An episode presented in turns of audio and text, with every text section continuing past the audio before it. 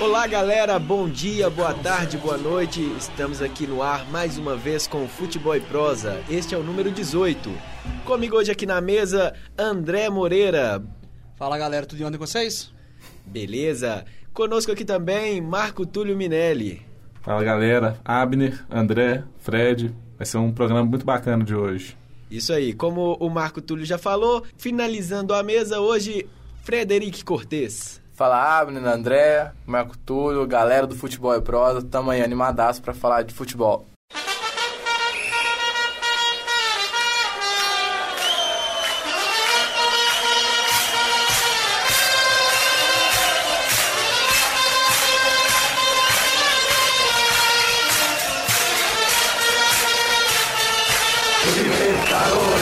Mais uma vez aqui, né, pra falar um pouquinho de Libertadores da América, o principal torneio do primeiro semestre no futebol brasileiro e sul-americano, é, teve as suas oitavas de final é, nessa semana, né? Aí eu queria saber sobre você, com vocês sobre o jogo do Cruzeiro. Vamos começar falando um pouquinho do Cruzeiro que perdeu lá no Morumbi por 1 a 0 para o São Paulo. Nós somos lobos, eu gostei muito do Cruzeiro. Acho que o Cruzeiro jogou muito bem. Não, tô brincando. Lógico Mentira, que, é, né? que é brincadeira. O Cruzeiro jogou muito mal. Foi um time muito desorganizado. Criou muito pouco. Tentou jogar defensivamente, segurar o placar. Não soube fazer isso. O gramado do Morumbi, que é muito ruim, prejudicou muito o time do Cruzeiro. O Cruzeiro é um time é, de muita técnica, de, de toque de bola, e o gramado não permitiu que o Cruzeiro jogasse dessa forma. O São Paulo conseguiu controlar o jogo e conseguiu fazer um gol no finalzinho. O Fábio estava muito bem no jogo, tinha feito, tava, estava fechando o gol, mas o, o São Paulo achou um, um gol no final da partida e o Cruzeiro vai ter que correr atrás na volta aqui no Mineirão. Sinceramente, eu detestei o jogo do Cruzeiro. Pra mim foi a pior partida dos últimos dois anos, cara. No... Cruzeiro não é time de jogar atrás, não é time Cruzeiro de acuado, correr né? atrás dos outros. É time de controle de bola, de muita técnica, de ataque rápido. E não, não vi isso. Acho que ninguém viu isso, né? É, o, o único que jogou bem ontem foi o Fábio. É, o Fábio, né? O Fábio É. salvou o Cruzeiro mesmo de uma derrota maior aí que possa... Fábio Gordinho, bolota. que podia ter prejudicado no, no jogo de quarta agora. Isso aí. Então vamos fazer uma análise mais específica do Cruzeiro. Vocês já elogiaram a partida do Fábio, mas o setor defensivo do Cruzeiro. Ali os laterais, Mike e Mena, e os dois zagueiros, Léo e Manuel. Como vocês acharam que eles, eles se portaram em campo? Deram espaço coisa, ao ataque coisa. São Paulo ou não? O Mena tava em campo? Um jogador Amena? É um jogador Copa Mena, Fabrício, né? cara. Mas Fabrício. é, é, é difícil. A proposta do Cruzeiro é, no jogo contra o São Paulo foi marcar. E a, a defesa, não, eu não achei que a defesa foi muito mal. O Mike, até defensivamente, foi razoavelmente bem. É, o Mena também. Eles deram algum espaço, mas é- foi sobrecarga mesmo. O Cruzeiro, o Cruzeiro não estava conseguindo jogar. E eles só não conseguiram chegar. Os laterais foram péssimos no apoio, o Mike e o Mena. E, mas, mas eu acho uma partida razoável de todos eles. O Léo e o Manuel também não comprometeram demais. O que fez falta ao Cruzeiro mesmo foi que o ataque jogou muito mal e não ajudou em nada a defesa. Mas e o gol pelas costas? Bola nas costas da defesa, o cara chega, cabeceando. Não, mas teve um monte assim no jogo, velho. O, um o time, o do Cruzeiro assim, não, é, não é de jogada Isso aí aérea. é se postar em campo, saber se postar, saber que o cara que tá vindo atrás vai chegar pra finalizar. O, o, o zagueiro tem que ter uma noção de, de marcar quem tá atrás dele. Eu acho que foi uma Ah. falha da, da, da zaga, essa linha da zaga. Não, eu, eu, A eu, defesa do Cruzeiro é uma defesa baixa, cara, jogando com o Léo e Manuel. Tá, o Léo, o Léo tem quase 1,90m de altura, beleza, mas. Sim, mas o com o Bruno e Rodrigo e Paulo André, o- né? Se fosse Bruno, e- o Bruno Rodrigo e o Léo, ia ser uma coisa, porque o Bruno Rodrigo é um, é um touro de homem. O cara ali, ali a gente já viu em 2013, 2014 que esse cara fez com gol de cabeça. É, o, o Léo, o Léo que é o mais- tinha mais alto de ontem, que tem um- 1,85, na verdade. Ele, ele é razoavelmente alto, mas o Cruzeiro, o Cruzeiro tentou jogar com a bola no chão, que é um time. O Cruzeiro é um time. Era de ontem era um time baixo. E o Cruzeiro tentou jogar com a bola no chão e o. E o campo não tudo que o Cruzeiro jogasse. O campo tava, tava Não, um tava passo. muito molhado. É, e o São Paulo, ele não tinha um ataque tão, tão alto, né? Não tinha um centroavante de ofício cabeceador, porque o atacante foi o Alexandre Pato. Pato e, Centurion. E Sim, Centurion, mas o Centurion é um jogador que rodava mais pelo, ali pelos flancos. E, e mesmo assim conseguiu muitas finalizações, principalmente pelo alto, em bolas aéreas. Né? No primeiro tempo, Fábio salvou duas, uma com dois minutos de jogo. Foram duas no primeiro tempo e duas no segundo. E, aí- e no- e- e ainda teve o gol né, do Centurion, que não é um jogador alto, não é um jogador que, que tem essa especificidade de fazer gols de cabeça. E mesmo assim a zaga do Cruzeiro meio que falhou nesses lances. Mas ah, coloca a culpa nas costas do Marcelo Oliveira de novo, porque, o, como o Marco Túlio falou, o Cruzeiro jogou acuado, jogou esperando o São Paulo. O Cruzeiro não é um time que sabe jogar fechado. Tem um time forte no ataque, Derrascaíta, tem o Marquinhos que é muito veloz, tem o Damião que tá fazendo gol. E o, o Marcelo quis colocar o, o time recuado de novo contra um São Paulo que tava jogando em casa, numa Libertadores. Era hora de fazer o gol fora, porque gol fora vale muito mais do que vale dois gols em casa. A gente tem. É igual a gente estava comentando antes do programa, nos outros dias e tudo mais. O Cruzeiro não sabe jogar fechado. O Cruzeiro jogou fechado em 2013 com o Flamengo e tomou. Jogou fechado contra o Galo no passado na Copa do Brasil e tomou. Jogou fechado na Libertadores no passado contra o São Lourenço. Tomou. O Cruzeiro não sabe jogar fechado. O Cruzeiro é um time rápido. O Cruzeiro tem uma joia no banco de reserva que se chama Gabriel Xavier. O menino é um foguete. Vai crescer muito Ele ainda. vai, se botar pra, pra jogar, ele vai crescer muito. É, eu, eu queria, completando, porque ele tá falando do, do Gabriel Xavier, que ontem entrou no final da partida, foi mais uma partida péssima do William, que estava em campo para ajudar na marcação. É. O Cruzeiro, o Cruzeiro tem jogado Mas com o o William. Oliveira tem- deixou isso muito claro antes do jogo, que ele preferiu o William ao Gabriel Xavier, que pra ele o Marquinhos é unanimidade dentro, dentro, dentro da equipe. Aí eu pergunto, será que não é o caso, já que o Cruzeiro não acha meia ou não consegue comprar meia por diversos motivos, o Marcelo Oliveira não pode fazer o seguinte, ele abre o Arrascaeta pra esquerda, tira o Marquinhos, bota o William na direita, ou então deixa o William. Mas o Marquinhos também marca O muito, né? Marquinhos. Talvez até mais que o William. É. E puxa o Gabriel Xavier pra poder fazer o que o Everton Ribeiro fazia no Cruzeiro no passado? É, tem um jogo da volta, o Cruzeiro tem, tem mais 90 minutos para para melhorar, para melhorar esse futebol que foi tão mal jogado e cons- conseguir sair da, com a classificação do Mineirão. Tá na hora da torcida também lotar o estádio e, e cantar o jogo inteiro, porque o time tá precisando muito da ajuda externa também. Isso aí. Concordo. Então vamos lá, vamos, vamos tocar o programa aqui. Atlético, gostamos muito de você. É, agora vamos falar do campeão mineiro, né? O Atlético que empatou com o Internacional na, na quarta-feira em pleno Independência, 2 a 2 com um gol ali aos 49 na Bacia das Almas. E aí, o que, que vocês acharam aí do, da participação atleticana nessas oitavas de final até aqui? Ainda não aceito que o Atlético é campeão mineiro. A Caldense merecia esse título, hein? Ok, mas, Mas falando do jogo. O, ah, o Atlético mereceu vencer. Foi, foi muito. ah, Foi muito azar do, do Atlético não ter ganho essa partida. A bola na trave do, de novo do, do Rafael Carioca, a bola na trave do do Léo Silva, é, o Alisson, Alisson fechou o gol. O Atlético merecia ter saído com a vitória desse jogo. O Atlético foi mais incisivo que o Inter, buscou muito mais o jogo. Eu acompanhei pouco esse jogo, mas foi uma, uma boa partida do Inter. O Inter é, veio com uma proposta, uma proposta de jogo interessante que foi de encarar o Atlético e deu muito certo para eles. Foi um resultado ruim pro, pro time mineiro. E o Atlético vai ter que, no próximo jogo, tem que, sair, tem que sair pro jogo também. Como o Inter fez independência, o Atlético vai ter que fazer lá no Sul para conseguir um, um bom resultado e, sair com a classificação. O Inter veio com uma proposta muito clara, cara, de... O Aguirre falou nesse jogo que ele, pra ele, desconhece a mística do Horto, ele desconhecia tudo. É, foi prepotente. Senti até com todo Mas é, mas é uma provocação, eu não uma acredito nisso provocação não. mesmo. Isso Claro que ele conhece. É. Claro que ele conhece a fama do Galo dentro do Horto. Aí, só que deu muito certo o que ele propôs. Ele colocou o time pra frente, o Marcos Rocha deu um vacilo e o Inter achou o gol no, no começo do jogo. Aquele gol pra mim foi o que definiu o empate. Porque se o Inter não faz aquele gol cedo, o Galo ia ficar em cima igual ficou e pra mim ia ganhar o jogo. O Galo foi merecedor da vitória pelo que fez durante a partida. Mas por, por causa de falhas individuais, principalmente do Marcos Rocha no primeiro gol, não, não saiu. falhas individuais. Eu acho que é aí que tá o ponto é, da partida do Atlético, né? O Galo.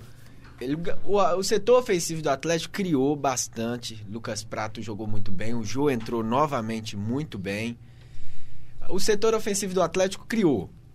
Agora, a zaga, os volantes. Leandro Dronizete novamente não fez uma boa partida, deu muito espaço.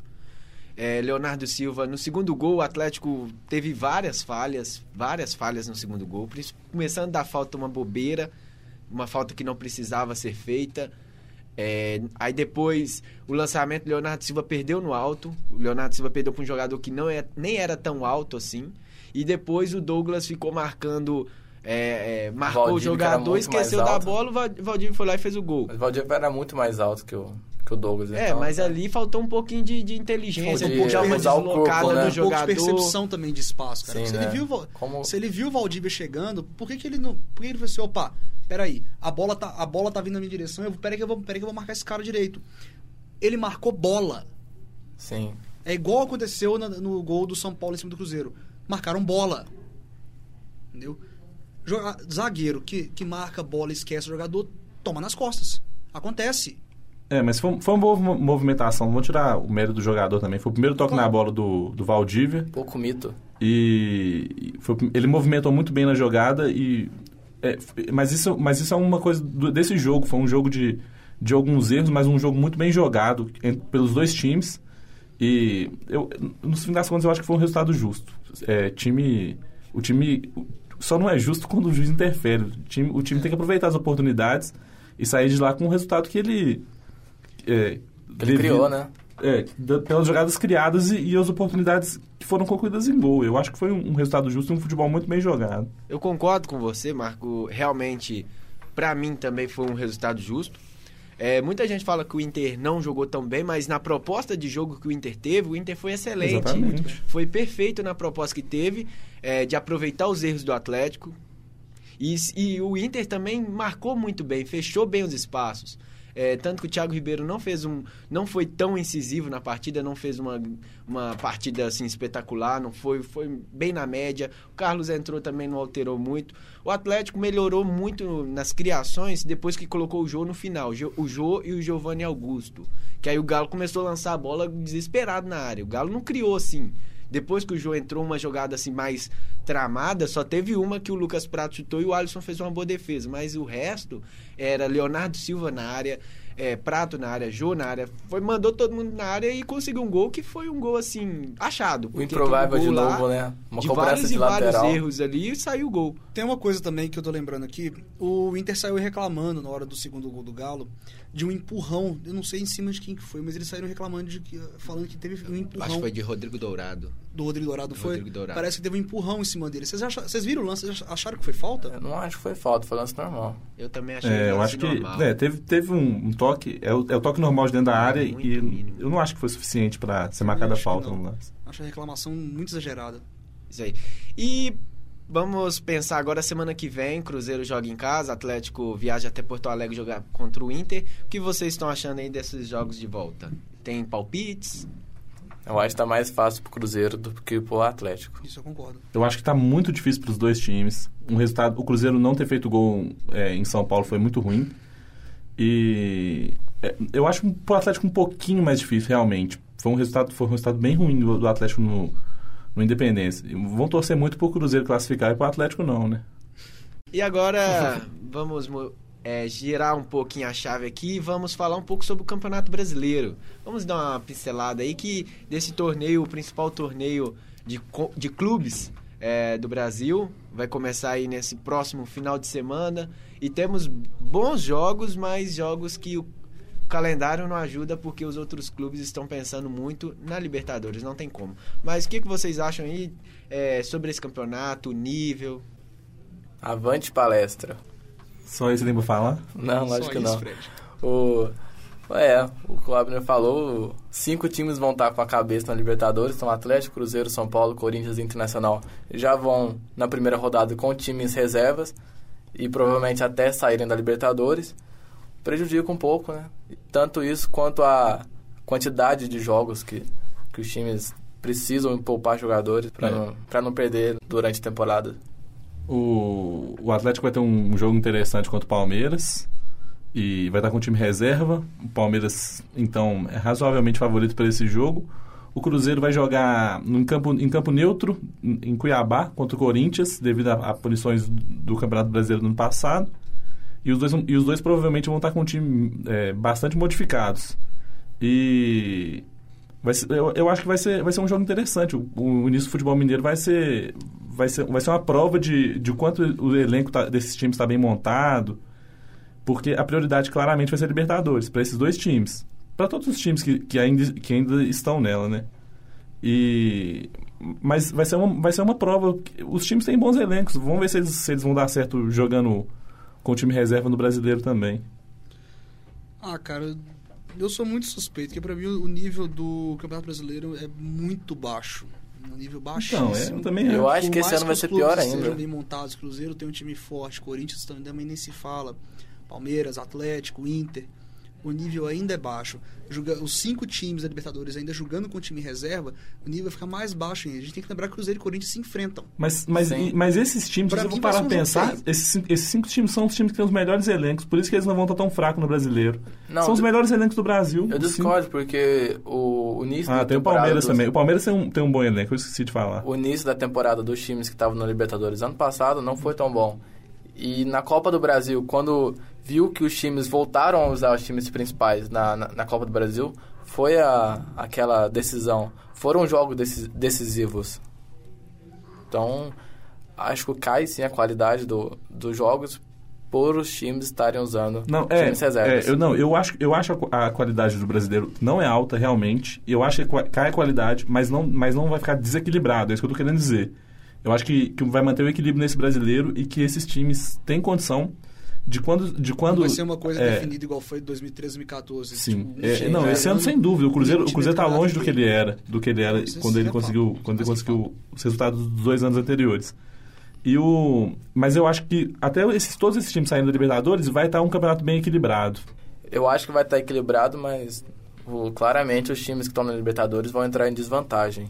Na minha opinião, os cinco primeiros colocados do Brasileirão esse ano vão ser os cinco da Libertadores. Inter, Cruzeiro, São Paulo, Corinthians e Atlético. É, já- eu, eu já colocaria o. Palmeiras aí, de verdade. Eu colocaria o Palmeiras. Eu acho que o Palmeiras está vindo bem forte esse ano e bem organizado. Mas É. é. Beleza, eu até concordo, mas tem um, tem um fator no, no Campeonato Brasileiro esse ano que é a Copa América. Que a Copa América vai fazer uma divisão do torneio, né? E mesmo tendo jogos durante o- a Copa América, vai ter um momento que vai parar por em torno de 15 dias o Campeonato Brasileiro. Então, esse pré-Copa América vai ser importantíssimo. O Campeonato Brasileiro. pré-copa, né? O pré. Igual pré-copa. Isso. São 38, são 38 rodadas. Vamos pensar aí que os clubes vão, os clubes hum, que estão na Libertadores vão ficar 20 rodadas aí, 20 e um pouco menos, um turno jogando com time misto, time reserva. Então, eu acho que quem tá fora da, da Libertadores essa temporada é, leva uma grande vantagem. Que de, de começar, já, já fazer esse, essa gordura que eles tanto falam, É. né? Essa gordura de, de muito bem, igual o Cruzeiro fez ano passado. O Cruzeiro fez uma gordura nos, nos dois últimos anos e fez uma, uma baita gordura e no Tanto final é que só foi é que Ano passado, administrando. É. teve espaço para poder perder o mês de outubro inteiro e não foi campeão. E teve, foi só administrando. Então eu acho que os times da Libertadores, igual o Atlético, o Atlético ano passado, ele, ele depois, depois do- da Copa do Mundo, que ele começou a se recuperar. Tanto que fez uma Copa, uma, uma Copa do Brasil excelente, mas foi só depois da Copa do Mundo que ele se recuperou. Então, talvez por E isso não chegou tenha se classificado pela, na Libertadores, Chegou né? em quinto do brasileiro. Então, é, e, e os outros clubes dispararam na frente, né? São Paulo, Cruzeiro, Cruzeiro dispararam. Então, Cruzeiro eu, assumiu no passado na sexta rodada a ponta e não saiu. Eu acho Sim. que os clubes que estão na Libertadores vai ter, vão ter times aí que não vão conseguir chegar lá na frente, não. É, eu, é, é, é o, é o que eu tava falando. Eu ainda acho que esses times vão lá na frente. E, e desses times que você tá falando que tem que, que, tem que aproveitar a- os outros times que estarão na Libertadores, é o Palmeiras. O Palmeiras vai ter a chance de ganhar essa gordura aí, mas tirando o Palmeiras, quem tem aí? O Grêmio tá com um elenco Santos tá muito um razoável. uma Santos. Flamengo. É, são quantas Mas- rodadas nessa Copa América? Tava olhando a tabela aqui, eu não consegui identificar a parada da Copa América. Pelo que eu vi aqui, é aterrorizante. Parece que não vamos ter uma parada tão significante. E, e aí o Santos, até o Santos vai perder jogador, né? Sim, é vai perder nos Robinho, clássicos. então- Cruzeiro perde. Cruzeiro também. perde o Everton Ribeiro. Goulart. É isso aí. Então vamos encerrar o programa, o Futebol e Prosa número 18. Agradeço muito a participação aí do do André Moreira. Valeu, galera. Bom demais aqui com vocês. Marco Túlio Minelli, muito obrigado. Valeu, galera. Obrigado pela companhia e obrigado por acompanhar a gente em mais um programa. Isso aí, mais uma vez, Frederico Cortes. Muito obrigado, galera. Agradeço a todos vocês por nos acompanhar aí. E começa o brasileiro e começa o Cartola também, né? A guerra vai começar pra ver quem, quem é o melhor técnico do Brasil. Tô rumo ao bi, hein? Mais uma vez, muito obrigado a todos que escutaram. É, tá aí o nosso, o nosso canal aí na internet, né? Que é o Futebol e Prosa no Facebook e o arroba underline Futebol Prosa no Twitter. Esperamos vocês no programa 19. Valeu, galera!